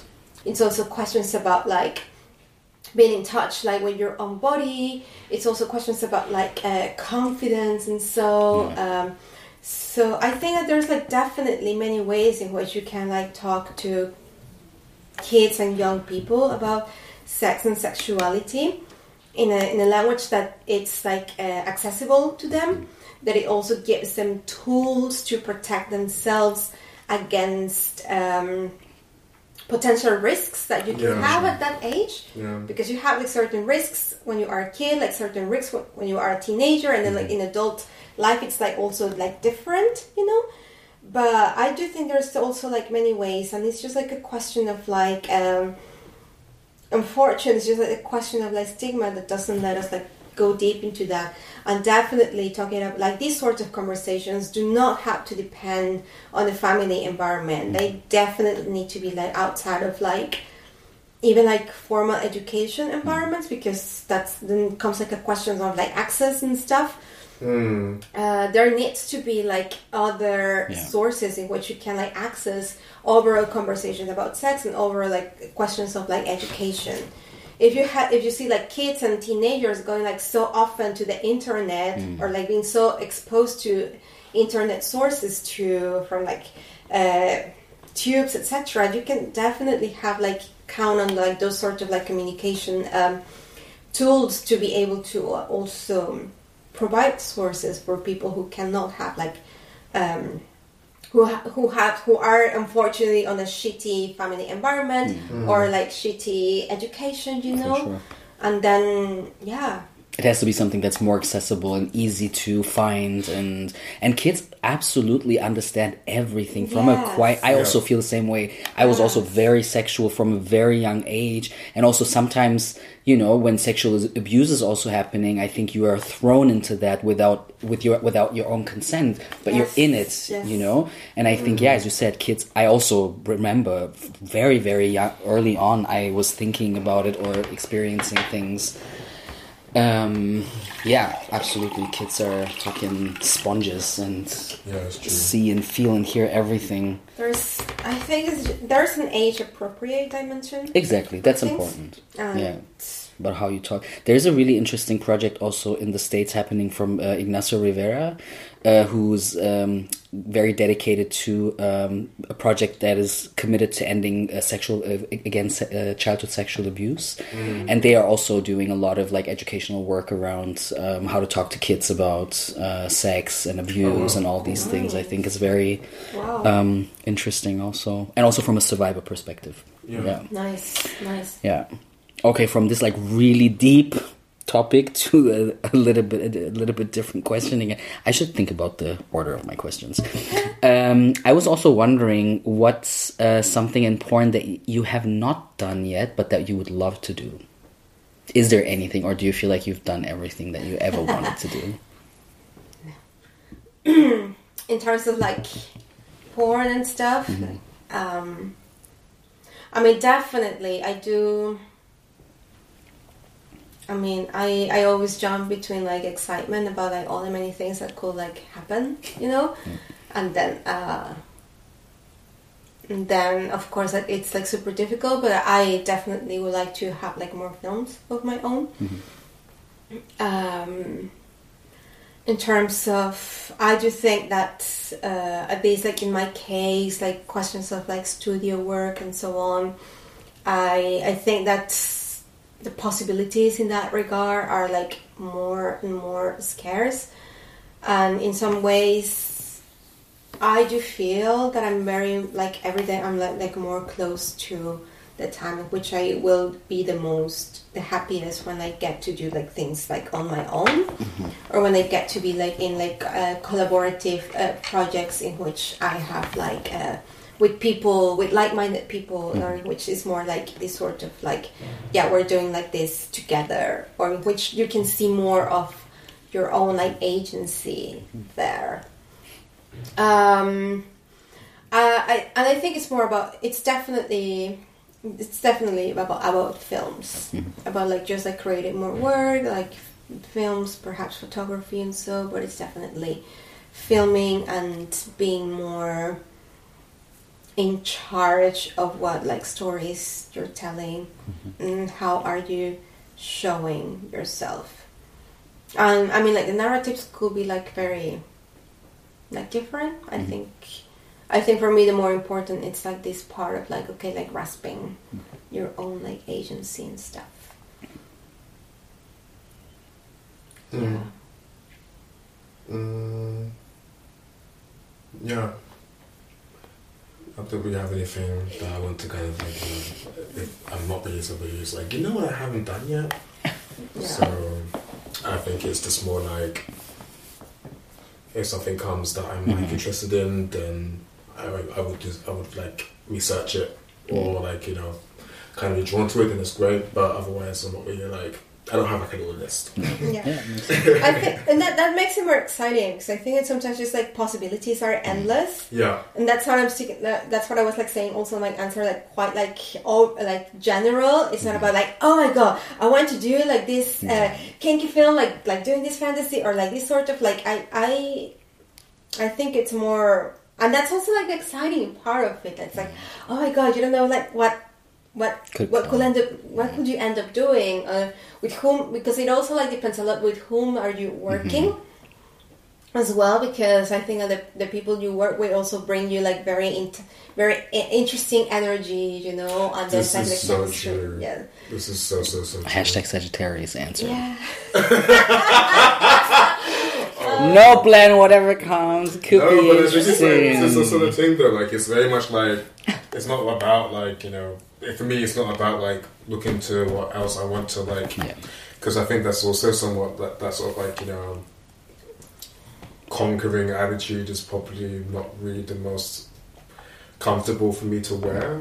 Like I've just conquered this thing. Yeah. Yeah, my own like you know self porn colonialism. no,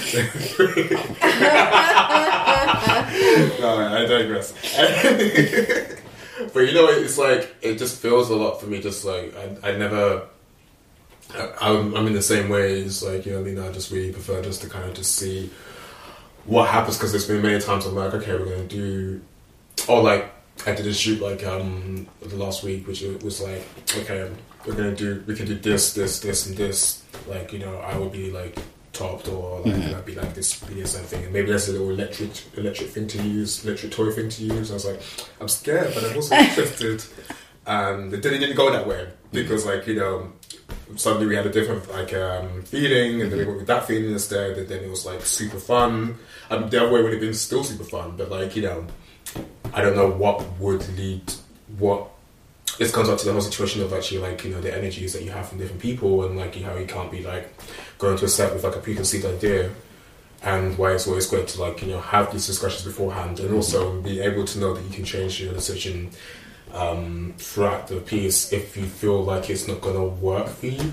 Because there's nothing really worse than just being like bored on set whilst waiting to just get the scene done, or not really feeling comfortable and whilst like someone's doing something to you, you're just like, okay, I'm just going to um, just get through this because like at the end of this, there's a little bank check waiting. but you know, it's those like situations I've been in, and it's like, well, it's not fun. It's also like you know, it happens, but I think like you know, I also would want to be able to have that freedom, being like, okay, well, actually, let's flip it, and still be fine with it being flipped in a way. And then I think this also comes to the point of like, I don't really care what happens. I don't really invest in what happens on the before the thing happens because then I'm like, okay, well, something could change, you know, or like maybe maybe I'm not able to do something, and maybe things need to kind of switch around, and how we kind of work around that. So the expectations, I think, kind of like you know, if the expectations are sometimes too high, then that also like you know puts a little bit of a unreal perception onto like you know my body, and then hmm. it's like, oh, I really want to do this. I'm not going to do this one thing, hmm. and Yeah, yeah. Never mind. Yeah, and I think yeah. I think that on top of that, also like whatever it is that we do or we don't do, will always be marked by this like perennial mm-hmm. uncertainty about like the industry, about what's going to happen tomorrow, how, what's the next way in which you're going to be censored, you know. Uh, so it's also like this is a very a line of work. I mean, like sex work in general is such like a line of work in which you have everything but fucking like certainty about things, about what in which ways you will be able to continue working or not. So it's also like very difficult to, I mean, not impossible, but it's also like very difficult to say, okay, yeah, you have like everything, you have like all the conditions, just put the work in. It's like, no, bitch. Tomorrow you could be wiped away from the internet, and that's that's it. Um, so, so yeah, sometimes I guess that also like gets a lot in the way of like uh, making plans or like being like consistent with your ambitions or like sometimes that can also be like a very dragging um, energy like this is a line of work in which you, you can think everything but everything is possible that's the only thing you cannot really count on because i mean if everything is possible it's just bad shit not like the good stuff yeah, it's true. Okay, so I'm gonna skip the question about the favorite things that you've ever done. the favorite things you've ever done. The favorite. Oh no, my God, no! Please, bring, let's bring some hope into this. Yeah. Okay. Okay. Wait. I have to pee first, Okay. and then I'm gonna ask you about the favorite things that you've ever done during a shoot, and something that made you laugh. But I heard you laugh a lot, so that's probably like a thing. Okay. okay. Wait. I'm gonna get water. I'm gonna pee, and then. Can you also get me a glass, please? Yes. Thank you. Mm.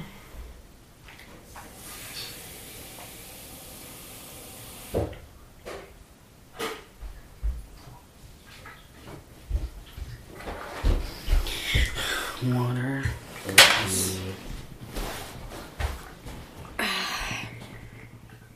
I'm going to Instagram you. You're gonna Instagram me. Mm.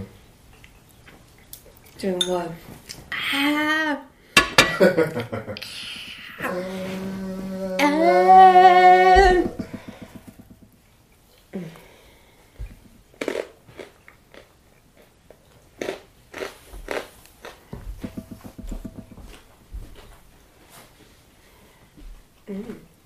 But this is a deja vu. Hmm?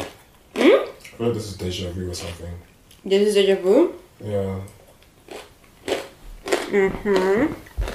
Been here before. Yes. Alright, no. My, my mm-hmm. mm-hmm. phone doesn't have it. Actually done.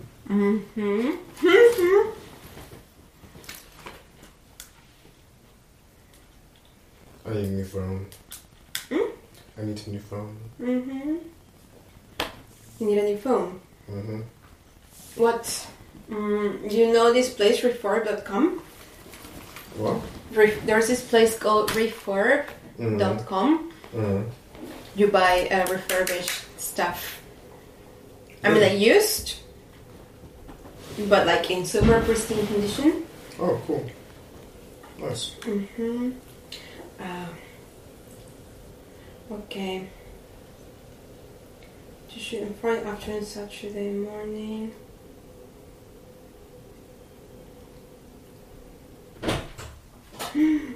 yeah.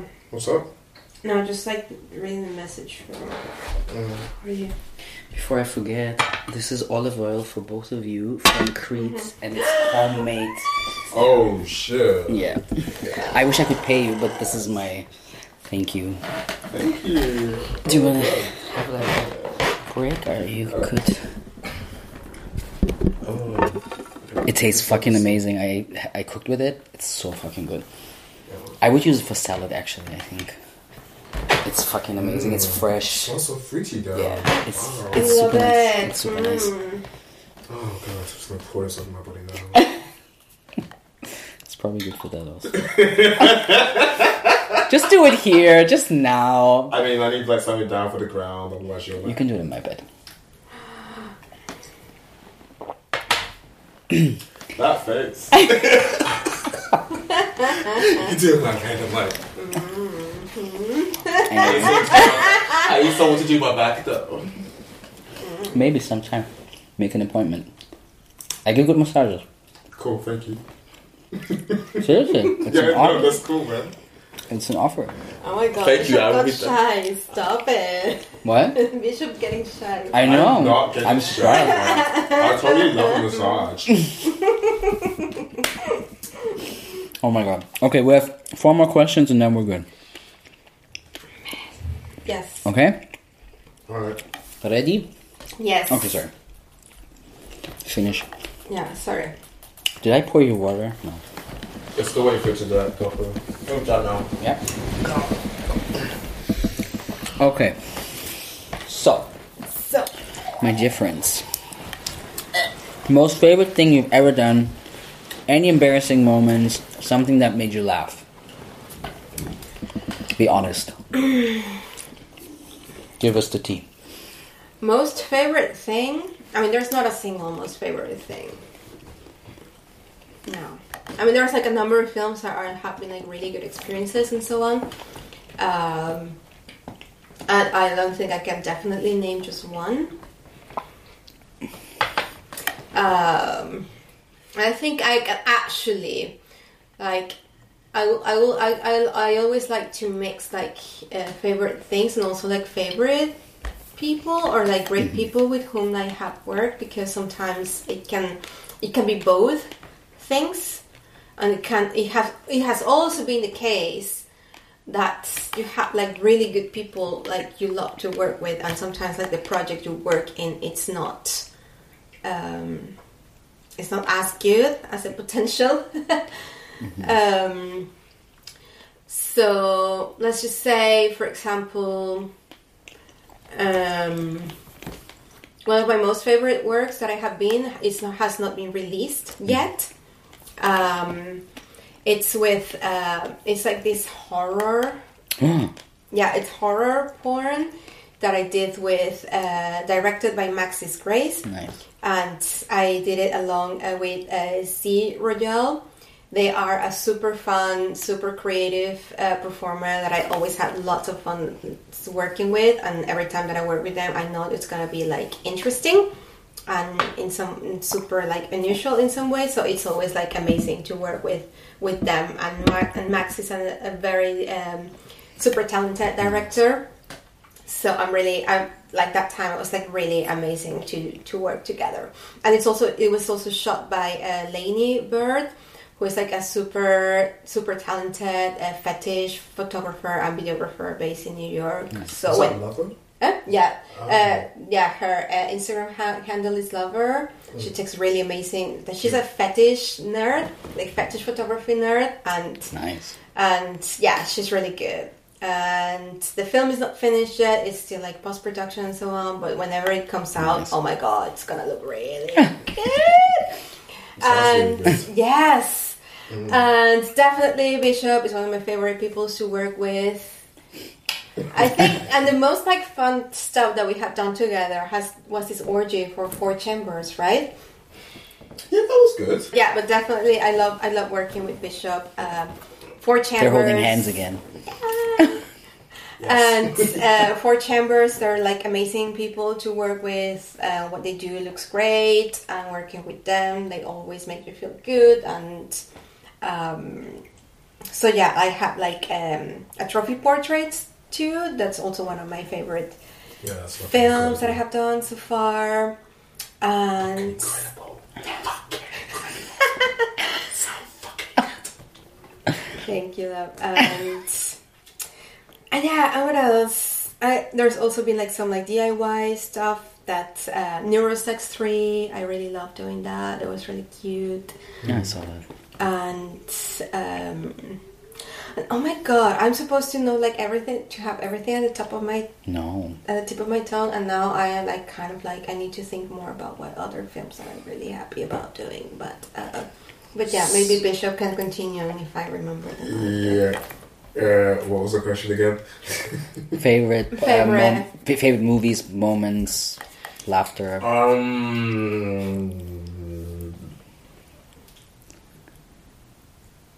I mean, like, um, definitely uh, a lot of Four Chambers films that I've starred in. Like, Four Chambers is a pretty amazing like company to work with, and um, Vex is an amazing friend. Um, and um, for most part, like you know, the films I've worked with with them on have been really fantastic, and some of like probably what some of my favorite ones. Um, hmm. Hmm. I think like probably some of my favorite moments have actually veneered between like more of the acting role within pornography than the actual pornography itself. So like um there's sometimes where I've done some acting roles in the in, in the porn films and that's been fucking fantastic. I just really found it hilarious. Um and um, then I'm just trying to think like whatever. Because I don't like there's something suddenly you're like, how what films what films are amazing? What Yes. films- Yeah. There's Yes. something like what, what, what, what is my discography? I mean, what, what am I? and I mean, and it's not supposed to be because I mean, we are like porn performers, and there's like a lot of work that you do because that's what it's gonna pay the rent, Mm. and you Oh, don't have sure. to love it. You don't have to be like super proud of it. It's just what it is, Mm. and um, so yeah, I think that's just like just like a side note. I think we all agree on this, but yes, like not you don't have to be. We don't have to be proud of everything. No. Well, no, I mean, like, it's good to, to like have the ability to like you know be proud of some things for sure. Um, because like, yeah, like you said, there's a lot of things that are just like. I'm just thinking about the things now that I just didn't like. Like, there were definitely a few films with like you know with um you left that was like not the best.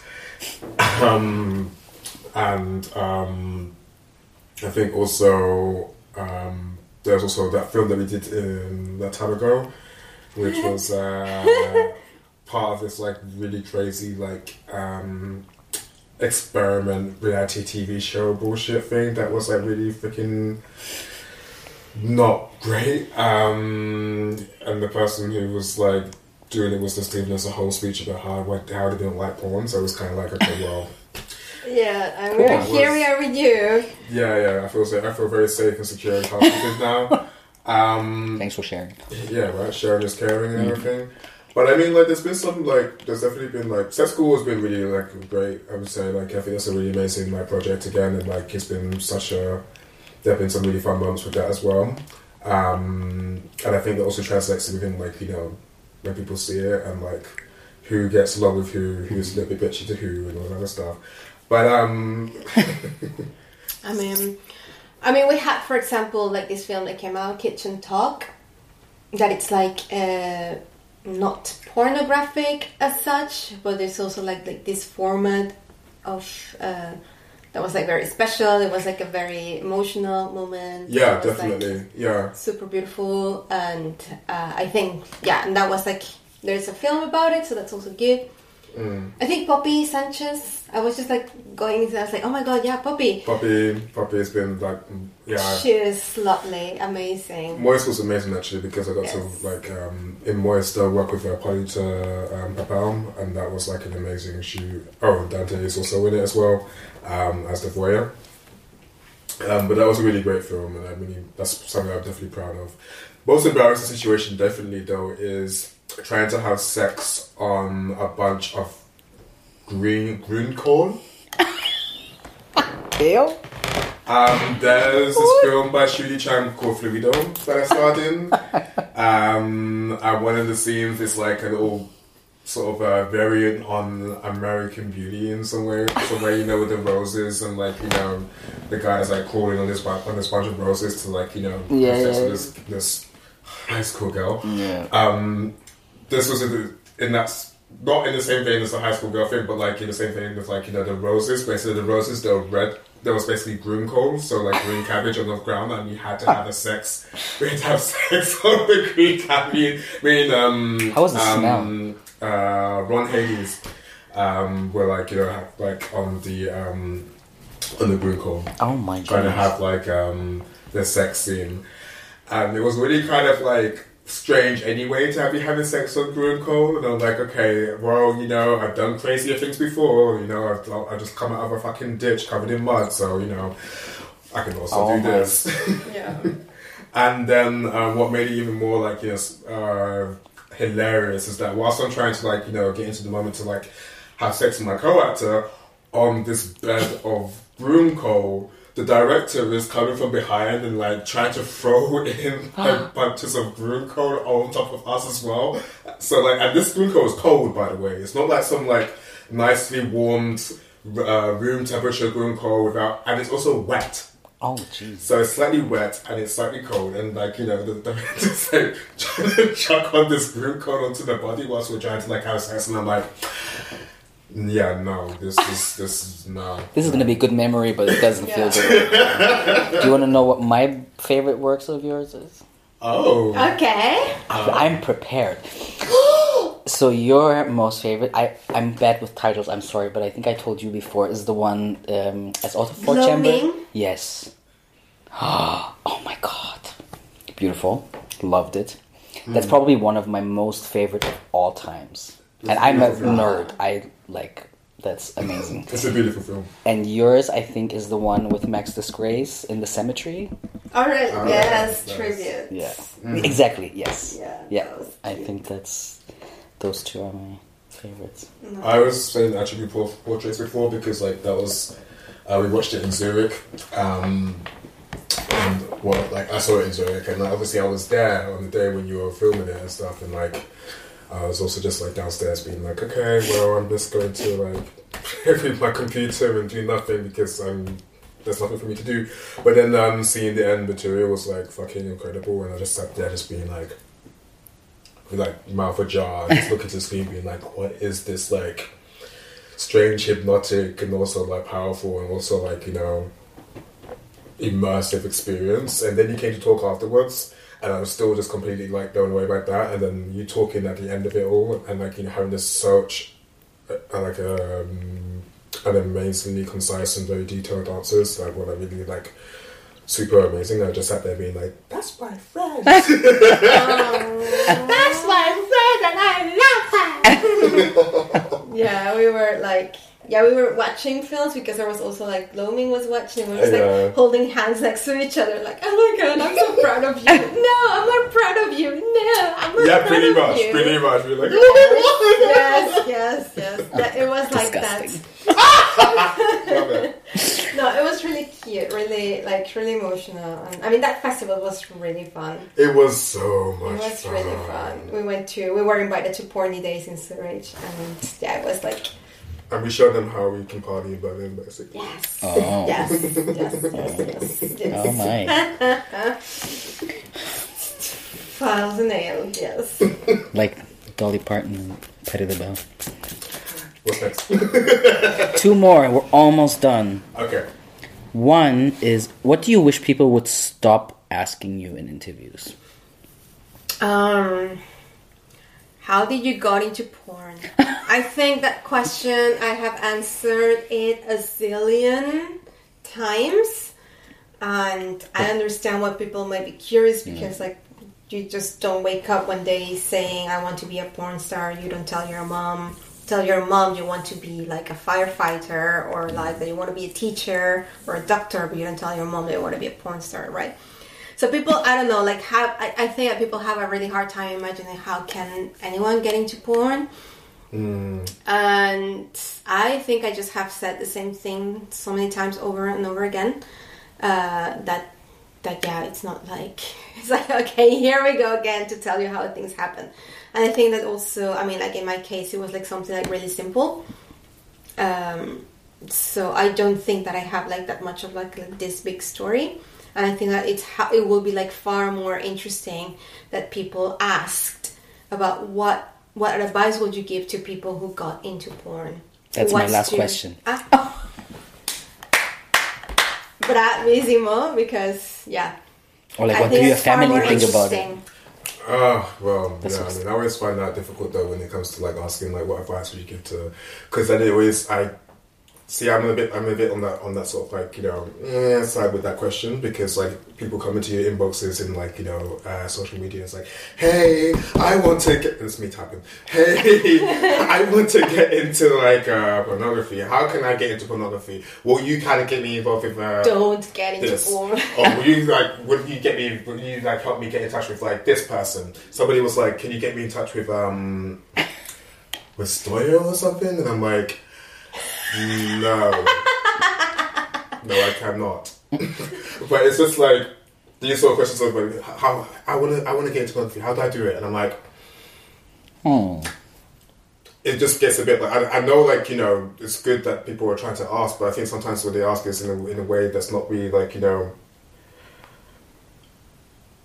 i'm just probably not the best person to ask for that sort of thing i think so but if i was going to say it i would say do your homework. Yeah. and also like start from like you already have like an amazing like you know uh sites that you can basically like work from and then build yourself up in that sort of range. Because like everything as we said before the, the industry is like you know very precarious in the moment. And entrepreneurship is the way forward unfortunately for a lot of people. Um, fortunately for a lot of people because there's more agency in that. But unfortunately for a lot of people who don't who want to go into studio work that's not it doesn't probably work out. And obviously like you know i don't know how I think studio work will always continue, but like you know, it's just um, it's just um, yeah. So I think it also depends on like you know how much of effort you need to be in the whole studio thing, especially when you're coming from like a, a, a European sort of perspective as well, because like we're not the states, and the states has a different like thing entirely, which is like Wait, are we doing the last question now? I'm also helping Okay, with this question. okay, good. Because my question was a little bit more. Nu- uh, it's not necessarily that. It's a little bit more to that. Oh. no, no, but continue. oh oh oh No, no, no, oh, no, no, oh, wait, oh, wait, no. There's too Yeah, much you know fire what? Let's here. delete this. Nine, nine, No, no, nine. delete Why? this. Of course, obviously not. No, no. No. I, I, li- I like what you said. No, because what I was thinking actually is so. For example, now I'm getting touched. Two hours later, uh, so You were trying to be professional. Whatever. You know? Lina's in the middle. What can I do? Okay, sorry, I just like gonna. No, no, no. So anyway, um, my question is not only what advice would you give. I think I'm thinking. Spec- I can imagine that you, you know, because you're very visible, that people write you all kinds of people, like white people, weird people, whatever. It's like the same. Um, but I was thinking specifically because, for example, me, I have always been interested in porn from like a viewer's perspective, and I have always thought. I would love to have sex in front of a camera, but then I thought, who would want to watch my body? That's that was the first thing that came to my mind, and I think I'm specifically thinking about like queer BPOCs. Mm-hmm. If there's like also when we were talking about ethical and unethical porn productions companies, I'm wondering like, for example.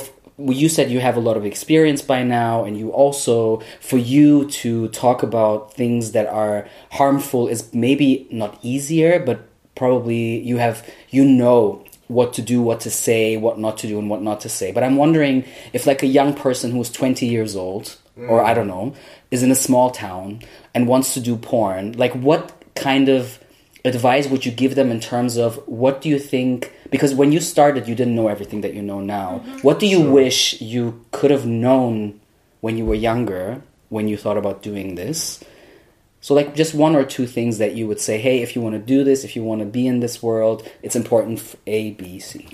Well, it's basically everything because you end up like not knowing anything, just like you kind of have like this gut feeling, or that you kind of like have like this thing of like, oh yeah, I could do it, I want to do it, and so on. But the truth is that you jump into it and you don't know shit mm. about it, and that the information is very much lacking. So I think that in so many ways, it's going back into the question. I will say, whenever people tell me, "Well, what advice do you have?" to get into it, it's like think about it not once, twice, 3 times, think about it a zillion times because whatever it is that you do is gonna be like stay there forever. Yeah. And I think you're, and you never know like in what ways that can affect you, and it's um, or in what ways you can even change. You were talking about like someone who's like in their early 20s like they're i mean you're you're a baby you know? Mm-hmm.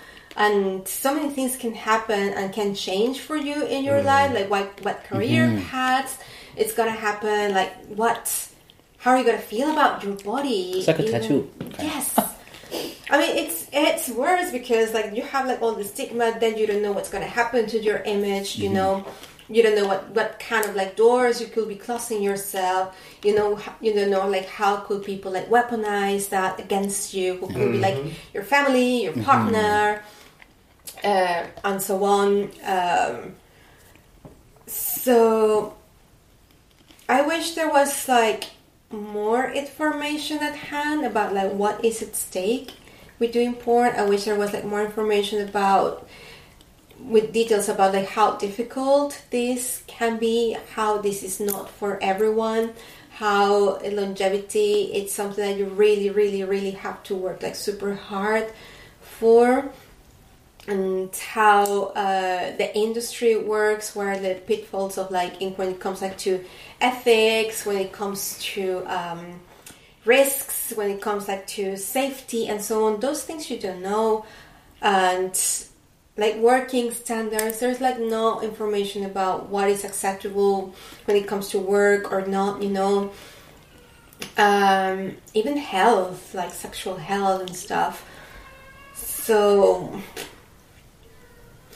so yeah, there's there's a lot at stake, and I think that if you don't think about it like a zillion times, then you are at risk. And then after that, it's like what Bishop said, like inform yourself, and that is detective work because there's no like source out there that can encompass everything, and um, Mm.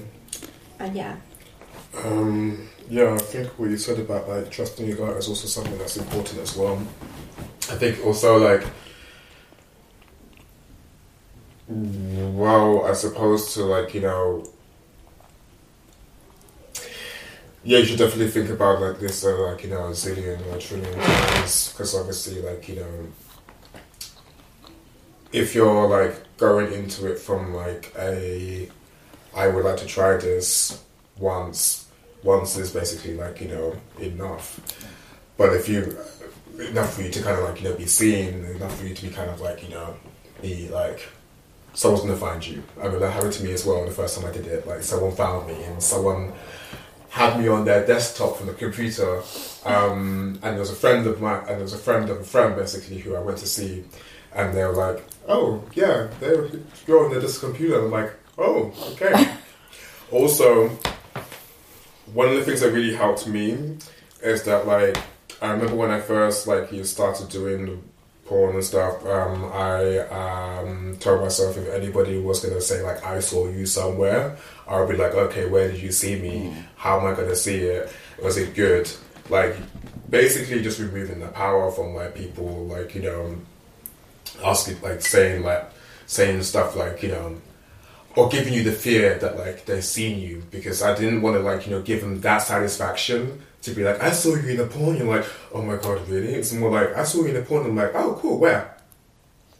You got to remove that power basically from like the- from from from them and think that like you know that they they will make you think that it's a bad thing. And obviously like this doesn't work in every circum- certain circumstance. For for example, like you know, with certain family members, it could be a lot more detrimental, and I understand that. Um, and in that situation, then this is also where you have to think about, like you know, if this is something that you can really fully imagine yourself into. I remember this is just something that worked for me at the time because I didn't want to be like.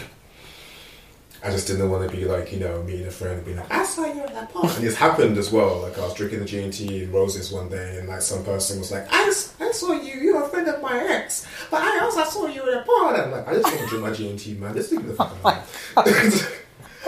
um, What the fuck? so this is one of the things I already told myself at the beginning. Like you know, I gave myself like you know this oath. Secondly, um, I think if you should decide to have a career, in in porn, then you also have to understand like or figure out what is it that you want to be seen in. Mm-hmm. So what do you what do you want to do? Do you want to be a person who like gets into porn because like, porn is great and you want to make money, or do you want to like you know be into porn because like you want to show like yourself in, a- in, in a way that's like you can express yourself in a, in a really cool way, and then okay, how do you kind of maintain that integrity throughout your work without actually like without actually like you know falling into a into a routine that kind of like you know destroys you.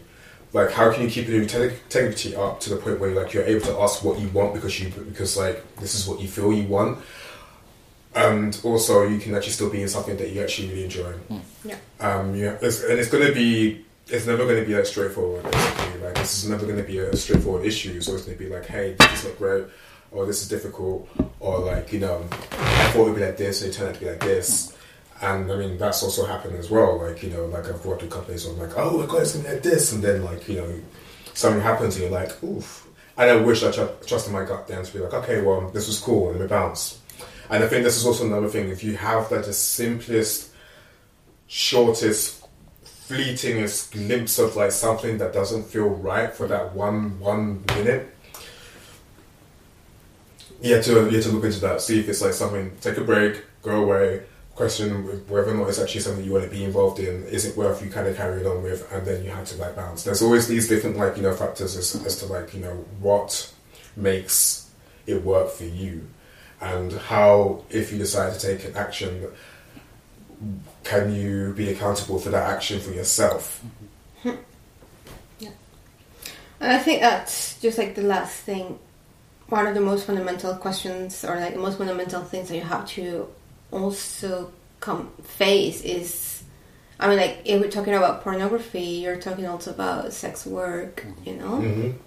So this is not like the fun project, the fun experiment because you like to take naked selfies and whatever. It's like a, um, I mean, you you if you don't see it as work first and foremost, then you can be. I mean, you you you put yourself at like many potential risks.